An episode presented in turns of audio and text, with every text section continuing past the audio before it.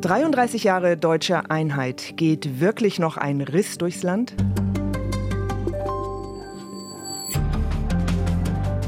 33 Jahre nach der Wiedervereinigung sind viele Differenzen zwischen Ost- und Westdeutschland abgebaut oder teilweise verschwunden. Doch es gibt sie nach wie vor noch, die Spuren der Teilung, sagt Carsten Schneider von der SPD, der Ostbeauftragte der Bundesregierung. Viele Menschen im Osten fühlen sich noch immer nicht wirklich anerkannt in Deutschland. Geht also tatsächlich noch ein Riss durchs Land? Und warum erzielt die AfD gerade im Osten Rekordwerte in Umfragen? Guten Tag, Herr Schneider. Ich grüße Sie, hallo. Mattei fragt. Ein Podcast mit Sabina Mattei. Heute mit Ruth Kirchner. Carsten Schneider, Ihr Bericht zum Stand der deutschen Einheit zeigt ja, dass sich vieles angeglichen hat zwischen Ost und West, etwa bei den Renten. Braucht es Ihr Amt also eigentlich noch den Staatsminister und Beauftragten der Bundesregierung für Ostdeutschland? Naja, sicherlich nicht zum Händchen halten, sondern zum äh, politischen Entscheidungen der Bundesregierung äh, so zu treffen, dass sie im Osten eine gute äh, Wirkung entfalten. Das sind vor allem ökonomische Entscheidungen, also Ansiedlung, aber es ist auch die Frage, wenn Sie jetzt mal nach vorn gucken, ähm, Energiewende, Wasserstoffnetz, da ist der Osten jetzt, so wie das Netz ist, ziemlich gut aufgestellt in der Planung. Und äh, ich gucke halt sehr genau dahin, dass alle Entscheidungen für den Osten positiv sind. Und das ist, das ist meine Aufgabe für das Zusammenwachsen des Landes das muss das Land in Teilen schon selbst machen und das müssen die Leute wollen. Da muss Interesse, Neugierde da sein. Das kann man politisch nicht verordnen. Das heißt, Sie sind so eine Art Kümmerer für den Osten, ein Ostversteher? Naja, gut, ich bin seit 25 Jahren Abgeordneter in meinem Wahlkreis Erfurt und Weimar. Ich glaube, ich kenne alle Probleme, äh, die es so gibt. Ich sehe mich nicht als ähm, permanenter Erklärer oder als Punching Ball, sondern ich versuche schon, dass, die, dass, wir eine, dass wir eine realistische Sicht auf Ostdeutschland in Deutschland haben. Ostdeutschland ist divers, es ist bunt, es, äh, es, ist, es manchmal ist es rau, ähm, es ist wunderschön und es hat Ecken und Kanten und äh, ich versuche die zu nehmen. Nun, wenn man auf den Jahresbericht guckt, auf den Bericht zum Stand der deutschen Einheit, dann ist ja ähm, augenfällig, dass Sie ja auch dort feststellen, also viele Unterschiede sind teilweise verschwunden, aber es gibt sie eben noch, die Spuren der Teilung. Wo sind denn diese Unterschiede bis heute sehr deutlich, etwa in den Lebensverhältnissen? Naja, sie sind vor allen Dingen bei den, äh, bei den Löhnen und bei den, beim Vermögen. Das sind die gravierendsten Unterschiede, die wir haben. Ähm, also die, der Stadt-Land-Vergleich, den ich diesmal hier angestellt habe, ist nochmal ein besonderer, weil ich nicht immer nur nach dem Trenden gucken wollte. Das klickt natürlich irgendwie gut und verkauft sie in Büchern auch gut, aber das ist ja nicht meine Aufgabe. Ich würde schon gucken, wie ist denn jetzt wirklich der reale Stand. Und deswegen habe ich eine Forschungsleute drauf dran gesetzt, sagen, was ist eigentlich, ist es vielleicht bei der Arbeitshypothese, äh, dass mein Dorf in Obernissa in Thüringen ähnlich ist mit einem im Hunsrück oder in der Pfalz? Und ist Hannover vielleicht ähnlicher mit Leipzig? Und wenn man sich die, also von der politischen Einstellung, Einkommen und so weiter, wenn man sich das anguckt, dann sieht man, dass die Stadt-Land-Unterschiede in Deutschland größer sind als die Ost-West-Unterschiede. Das soll überhaupt nicht negieren, dass wir da auch noch Unterschiede haben und insbesondere bei den Löhnen. Ähm, aber soll ein bisschen relativieren auch, dass wir es doch mit dem zusammengewachsenen Land zu tun haben und das wie in vielen anderen westeuropäischen Ländern auch es eher zwischen Stadt und Land größere Konflikte gibt. Aber Sie sagen, es gibt schon noch deutliche Unterschiede, etwa bei den äh, Löhnen oder bei den Vermögensverhältnissen. Kann man denn sagen, das wächst sich dann in den nächsten Jahren oder Jahrzehnten irgendwann aus?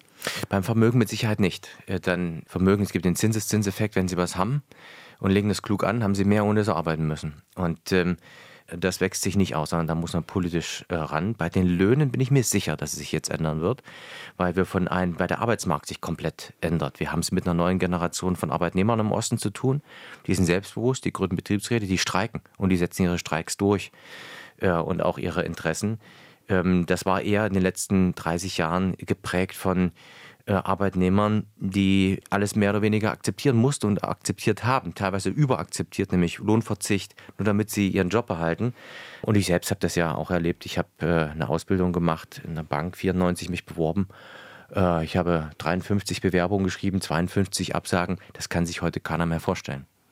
Und bei den Vermögensverhältnissen sagen Sie, da muss man politisch ran. Was heißt denn das? Naja, das heißt, dass sie ähm, auf der einen Seite natürlich Vermögensbildung stärken kann Ich ähm, bin an diesem Punkt, äh, da ist, äh, sag mal, da haben wir jetzt kein Regierungsprogramm für. Das ist äh, etwas, was ich insbesondere auch für die Zukunft sehe. Und man muss natürlich auch äh, an die ungleiche Verteilung ran. Das wäre klassischerweise die Erbschaftssteuer oder die Vermögenssteuer. Dazu gibt es im Bundestag derzeit keine Mehrheit, denn wir haben AfD, FDP und CDU, die ich politisch nicht zusammentun will, aber die das alles ablehnen und das ist die Mehrheit. Äh, und wir haben das innerhalb der Koalition nicht ändern können. Deswegen ist das etwas, was das Volk 2025 äh, zu entscheiden hat, in welche Richtung es da geht.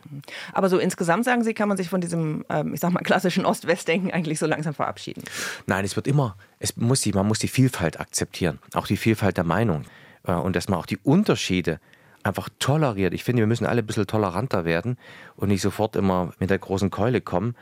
Ostdeutschland wird immer anders bleiben. Dafür ist die Prägung aus 40 äh, Jahren Diktatur, aber auch dem Leben in dem, also das richtige Leben im Falschen. Und dann die harten Brüche nach 1990, äh, wo sie alle quasi neu anfangen mussten, wenn es im Westen irgendwie alles einfach weitergelaufen ist und man fast nichts gemerkt hat, außer ein bisschen Soli, die man mehr gezahlt hat. Das, das wird bleiben und das macht aber dieses Land spannend. Das Interessante ist ja der Blick von außen. Also nicht die, die Ost- und die Westdeutschen gucken sich an, sondern die Briten gucken sich mal Ostdeutschland an und sagen immer, das sind eigentlich die Spannenden, das sind die Revolutionäre, das sind die coolen Typen. Und bei uns ist es so, wenn es ein Problem gibt, ach, der Osten wird schon schuld sein. So, so ein bisschen die Herangehensweise und das versuche ich aufzubrechen. Mhm, aber gefühlt sind ja die Unterschiede doch noch sehr groß. Also äh, Umfragen von Infratest DIMA beispielsweise, da sagen 62 Prozent der Befragten im Osten, Ost und West sind gar nicht oder weniger stark zusammengewachsen und 43 Prozent der Menschen im Osten fühlen sich als Bürger zweiter Klasse. Das ist ganz schön viel. Das ist sehr viel und äh, ich glaube, viel davon ist Gesellschaft das Interesse am beidseitigen Austausch und an, an, das Interesse auch an den Lebenserfahrungen und auch an dem Leben in Hoyerswerda oder äh, in Bad Salzung, das ist jetzt in Rheinland-Pfalz, wenn ich das mal nehmen darf, nicht so groß ausgeprägt. Da ist der Blick Richtung Frankreich kulturell und auch gastronomisch einfach näher. Das muss man dann auch akzeptieren, aber ich glaube, da kommt so ein bisschen das Gefühl her. Worum es mir geht, ist auch das Interesse im Westen am Osten zu, zu wecken und nicht nur mal pauschal abzutun, alle Probleme der Welt, da ist es, äh, äh, sondern die Neugierde auch auf die unfassbare Kulturlandschaft, die wir haben. Ja, und auch die, auch die Natur und auch auf den und auch die Städte, die wir haben in Berlin mit dem Zentrum ja, quasi. Darauf können wir verdammt stolz sein und ich möchte einfach ein bisschen das Selbstbewusstsein den Leuten dazu geben. Also nicht gebückt durchs Land gehen, sondern durchgedrückt. Und, und in den Westen sagen, Mensch, guck doch mal, ne? seid nicht so ignorant. Das wäre schon, das wird schon viel helfen. 25 Prozent der Westdeutschen waren noch nie im Osten, währenddessen alle Ostdeutschen natürlich irgendwie im Westen waren. Mhm, nun haben Sie vorhin gesagt, der Osten ist anders. Ähm, gibt es denn so etwas wie eine eigene ostdeutsche Identität? Was ist an Ihnen so, ich sag mal, typisch ostdeutsch? Ja, einfach die Erfahrung. Also ähm, wenn ich mich vergleiche, bin jetzt 25 Jahre im Bundestag, da gibt es noch drei Kollegen, äh, Hubertus Heil zum Beispiel, auch Michael Roth, Annette Kramme, die sind mit 28 im Bundestag gekommen und waren, haben so diese klassische Juso-Schiene gehabt. Und äh, zwar auch Arbeiterkinder und so, aber die hatten nie, also die sind nie Glatzen äh, im, im Plattenbau begegnet, sind noch nie vor, die hatten noch nie Angst um ihre körperliche Versehrtheit. Die haben auch nie gesehen, wie drumherum alle Leute die Arbeit verloren haben. 25 Prozent bei mir in Erfurt und wie gestandene Ingenieure von Vätern meiner Freunde am Getränkestützpunkt, hier sagt man, Späti, äh, ihr Leben verbracht äh, haben in den 90ern und dahingesiegt sind. Das macht ja was mit einem, wenn man das erlebt, macht dann ein bisschen härter auch, aber das ist ein Unterschied. Und ähm, das ist, glaube ich, die Prägung, die ich da auch mitgenommen habe, immer für meine politische Arbeit, nochmal, die mich auch unterscheidet von den anderen Kollegen. Mhm. Und wenn man auf heute guckt, dann läuft es ja eigentlich gar nicht so schlecht. Also wenn man auf ja. Investitionen guckt in Brandenburg, in Dresden, in Magdeburg, Mikroelektronik.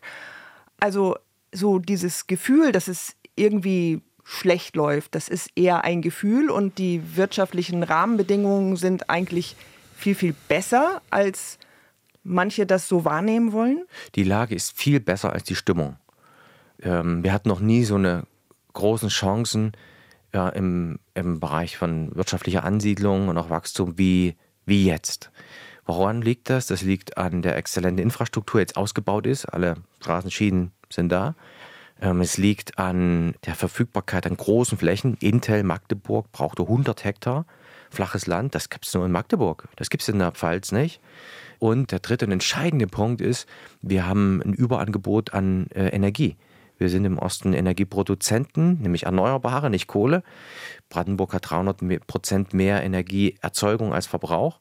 Und da kommen jetzt die Industrieunternehmen hin, weil sie nicht die in München die, die, die Leitung gar nicht haben. Und sie brauchen diese grüne Energie. Und deswegen sind die Chancen eigentlich ziemlich groß. Aber sind das Leuchtturmprojekte? Sind das, ich sag mal, auch Wetten auf die Zukunft? Denn ähm, äh, gleichzeitig gibt es nach wie vor, auch was die Infrastruktur angeht, was Verkehrsverbindungen angeht, Bahnstrecken und so weiter, da gibt es nach wie vor viele Klagen, gerade auch aus den Ostländern. Gut, ich bin verwöhnt. Äh, ich habe mich um meine, Stre meine Strecke gekümmert, das war die ICE-Verbindung von Berlin nach Erfurt, nach München. Was fehlt noch, ist der Brückenschlag nach Mittel- und Osteuropa. Also die Verbindungen nach Polen sind schlecht. Nach Tschechien braucht man eine schnellere Bahnverbindung. Ähm, aber an sich ist die Infrastruktur in Ostdeutschland exzellent. Ähm, und die Löhne werden jetzt nachziehen. Einfach aufgrund selbstbewussterer Arbeitnehmer. Und zum Zweiten, der Arbeitsmarkt hat sich gedreht. Wir haben ähm, jetzt einen Arbeitsmarkt, wo die Arbeitnehmer bestimmen können. Und die wir treten jetzt endlich selbstbewusster auf und nicht mehr gebückt und geknickt und devot. Und das haben viele machen müssen, um die Jobs zu erhalten. Und daraus kommt äh, so ein Ohnmachtsgefühl aus, das sich jetzt politisch, hoffe ich, produktiv auflöst. Aber es ist eine mhm. Ungleichzeitigkeit zu den ganzen Stress, den wir äh, sonst noch mit Ukraine, also Russlands Krieg, Ukraine plus Corona-Maßnahmen, was ganz viele Menschen verstört hat und auch hat abdriften lassen in, in, in Parallelwelten, äh, wo wir auch politisch Fehler gemacht haben. Und äh, dieser gesellschaftliche Druck, den haben wir gerade auszuhalten. Also, Sie sind Optimist, denke ja. ich. Ähm, Sie sagen, dieser Strukturwandel, der ist schwer, aber der verspricht eine bessere Zukunft. Und gleichzeitig, Sie haben es gerade selber angesprochen, Ohnmachtsgefühle bei vielen, bei einigen Menschen. Also, warum scheint das nicht anzukommen bei den Menschen? Die Leute sind erstmal grundsätzlich skeptisch. Die haben einfach viele Versprechungen erlebt äh, von den blühenden Landschaften und dann ging es erstmal ziemlich steil bergab. Äh, und die glauben das erst, wenn es da ist. Das verstehe ich auch. Und äh, ich kann da nur Vertrauensarbeit hinlaufen. Wir werden das im, ich habe hart mit dem Bundeskanzler äh, darum gekämpft, dass wir diese Ansiedlung bei Intel zum Beispiel bekommen. Wir subventionieren das auch hoch. Und ähm, da werden natürlich auch neue Menschen zu uns kommen. Also nicht alle sind äh, Halbleiter-Experten. Und in Magdeburg habe ich den Eindruck, die sind dafür auch offen, die freuen sich. Und das ist das erste Mal nach drei Jahrzehnten, wo in Magdeburg echt ist immer nur Hardware, SCAT, der große Maschinenkonzern, abge, abgewickelt äh, und eher Abwanderung, das Gefühl der Abwanderung. Und jetzt haben wir, jetzt brauchen wir Zuwanderung. Das ist ein kompletter Dreh wieder in eine andere Richtung. Das muss man im Kopf erstmal auch hinkriegen ähm, und dann dafür offen sein. Damit werbe ich, gehe ich werbend durchs Land, weil es wird nur gehen, wenn die Menschen das mitmachen, wenn sie da uns auch glauben und vertrauen. Und äh, das wird sich 2024 ziemlich weit entscheiden, weil wir sehr viele Wahlen dazu auch haben. Mhm. Darauf komme ich gleich nochmal. Mhm. Aber die Zuwanderung, das ist interessant, denn auch Christine Herntier, die mhm. Bürgermeisterin von Spremberg in der Lausitz, die spricht ja jetzt von der Notwendigkeit von Zuwanderung. Ähm, sie sagt, wir brauchen Rückkehrer, wir brauchen Rückkehrerprämien. Und Sie sagen, das ist im Kopf nicht richtig angekommen. Aber wie fördert man denn dann Zuwanderung oder Rückkehrer? Indem man das, das Mindset ändert. In der Region selbst, aber auch im öffentlichen Blick deutschlandweit auf äh, die äh, Situation in Ostdeutschland. Und ich habe mit Elpe Flugzeugwerk besucht. Ähm, da waren Filipinos, die da gearbeitet haben. Ja, ich sage, das ist wunderbar. Was haben die gemacht? Die haben einen ähm, Arbeitnehmer aus Dresden mit einem, der aus den Philippinen gekommen ist, natürlich ein ganz anderes Land, zusammengetan. Die arbeiten nicht nur zusammen, sondern die nehmen den auch abends mit in die Kneipe und noch zum Fußballverein, um denen einfach auch eine Chance zu geben, anzukommen und nicht nur separiert zu sein. Und das, das muss man lernen, das muss eine Gesellschaft auch lernen. Vor allen Dingen eine, die wie in Ostdeutschland, wie es in DDR-Zeiten war, eine sehr national geprägte, abgeschlossene, wo es quasi keine Ausländer gab. Selbst die Vietnamesen, die bei uns waren, waren separiert äh, und äh, hatten gar keine richtige Verbindung. Und das, deswegen ist das jetzt sehr viel Druck. Das ist sehr viel Herausforderung, aber es ist eine riesige Chance. Und dafür brauche ich dann aber auch die politische Unterstützung aus dem Land. Nur wenn die Bevölkerung das mitträgt und das nicht schlecht geredet wird, sondern eben als wirklich als eine große Chance begriffen wird, auch wieder zu wachsen, Leute wieder zurückzuholen, weil es jetzt auch gute Jobs gibt, das liegt jetzt auf dem Tisch, so wie es noch nie in den letzten 30 Jahren auf dem, 33 Jahren auf dem Tisch lag. Aber viele Menschen scheinen da nicht mitzugehen. Denn wenn man sich die Stimmung anguckt, dann ist die ja eher schlecht. Ähm, die Leute sind missgelaunt, wenn man so will. Ja, es gibt eine unglaublich große Wut auf die da oben. Es gibt Frust, es gibt diffuse Ängste vor Wohlstandsverlust. Unsere Reporter in Brandenburg hören das auch immer wieder. Da sagen Leute, mir geht es gut, aber es geht doch alles den Bach runter. Also das, was da sich politisch, wirtschaftlich verändert hat, das scheint bei den Menschen nicht anzukommen. Ja, es ist eine Ungleichzeitigkeit. Auf der einen Seite haben wir einen Teil der Bevölkerung, die sich insbesondere in den Corona-Jahren zurückgezogen haben und ähm, in irgendwelche Telegram-Kanäle und äh, andere Verschwörungstheorien abgeglitten sind oder reingeglitten sind und jetzt über die Algorithmen nur nirgendwo nichts anderes mehr sehen, außer Angst haben, dass die Welt drumherum sich verschworen hat. Und dem muss das, das geht wirklich nur, wie die Frau Hantier, die Sie genannt haben, Bürgermeisterin, ähm, dass sie äh, wieder Vertrauensaufbau machen und äh, dass man das, was man politisch sagt, auch einhält und dass sie ja ein bisschen aus dieser Melancholie-Stimmung, die wir ja in Deutschland doch auch irgendwie ausgeprägt haben, rauskommt und sagt, nee, wir sind ein wachsendes Land, 84 Millionen Menschen. Wir werden nicht weniger, wir werden mehr und wir werden gut mehr. Und wir, ähm, es gibt ähm, kaum ein Land auf der Welt, in das ich anders wo noch hinwollen würde. Vielleicht Norwegen, weil es landschaftlich schön ist, ja. Aber äh, das ist schon ziemlich gut hier. Und da darf man also keine Angst haben und äh, sondern nach vorn gehen. Es gibt äh, andere, die mit der Angst der Leute spielen und den Zorn sich da auch zu nutzen die machen. AfD. Ja, aber das wird, das ist ja nicht produktiv, äh, sondern das geht ja im Endeffekt äh, nach hinten los. Da bin ich aber, ich will da niemand belehren, das müssen die Leute, sie sind frei in ihrer Wahl. Jeder seines Glückes Schmied, der muss wissen, was er tut. Und ich werde mich auch nicht entschuldigen oder sonst irgendetwas. Das ist euer Land, ihr müsst wissen, von wem wir regiert werden wollen. Und das ist eine andere Angehensweise, als nur zu sagen, oh, das sind alles Nazis. Da sind sie in Teilen auch. Aber ähm, man muss die Leute schon damit konfrontieren, dass 2024 das entscheidende Jahr ist weil da nicht nur die Landtage gewählt werden, sondern vor allen Dingen die Kommunalparlamente, die entscheidend sind, wie sich so eine Stadt, wie sich ein Landkreis entwickelt, ob der weltoffen ist, ob es dafür ein bisschen Subkultur auch noch äh, Raum und Geld gibt oder ob man nur schlechte Laune hat. Und da geht keiner freiwillig sonst hin. Aber die AfD, klar, die AfD ist keine Erfindung des Ostens, aber sie liegt in den ostdeutschen Bundesländern bei über 30 Prozent, in, ich glaube, allen ähm, ostdeutschen Bundesländern. Im nächsten Jahr, Sie sagen es selbst, äh, Wahlen in Brandenburg, in Sachsen, in Thüringen und die Kommunalwahlen. Ihre SPD ist da oft nur noch einstellig unterwegs. Was sagen Sie denn den Menschen und wie wollen Sie denn die Menschen zurückholen zu den anderen Parteien, sag ich mal? Ja, das Gute im Osten ist, dass die Wählerschaft sehr volatil ist. Das heißt, man kann gewinnen und verlieren und jede Wahl ist neu offen. Ich ähm, ab, als Beispiel in Thüringen hat die SPD bei der letzten Landtagswahl 8 Prozent bekommen.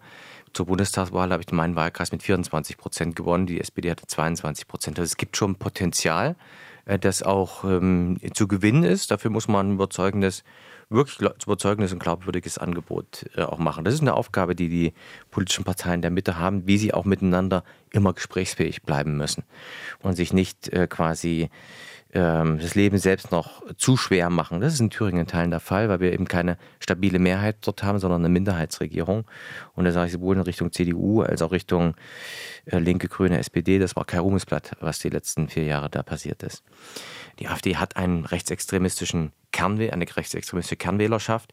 Die ist in etwa bei 7, 8 Prozent der Bevölkerung. Die ist sogar zurückgegangen mit die Leute mit geschlossenem rechtsextremistischen Weltbild. Aber es gibt eben auch zornige Leute und Leute, die in diese Kanäle abgedriftet sind. Und die kann ich aus meiner Sicht, ich kenne meine, kenn meine Leute wirklich gut in Erfurt auch. Und die kann man schon wieder gewinnen. Und ich kann das machen, das aber wirklich mit einer harten Konfrontation. Es ist so, die schaden nicht mir äh, wenn sie die AfD wählen, schaden sich im, selbst, im Zweifel selbst.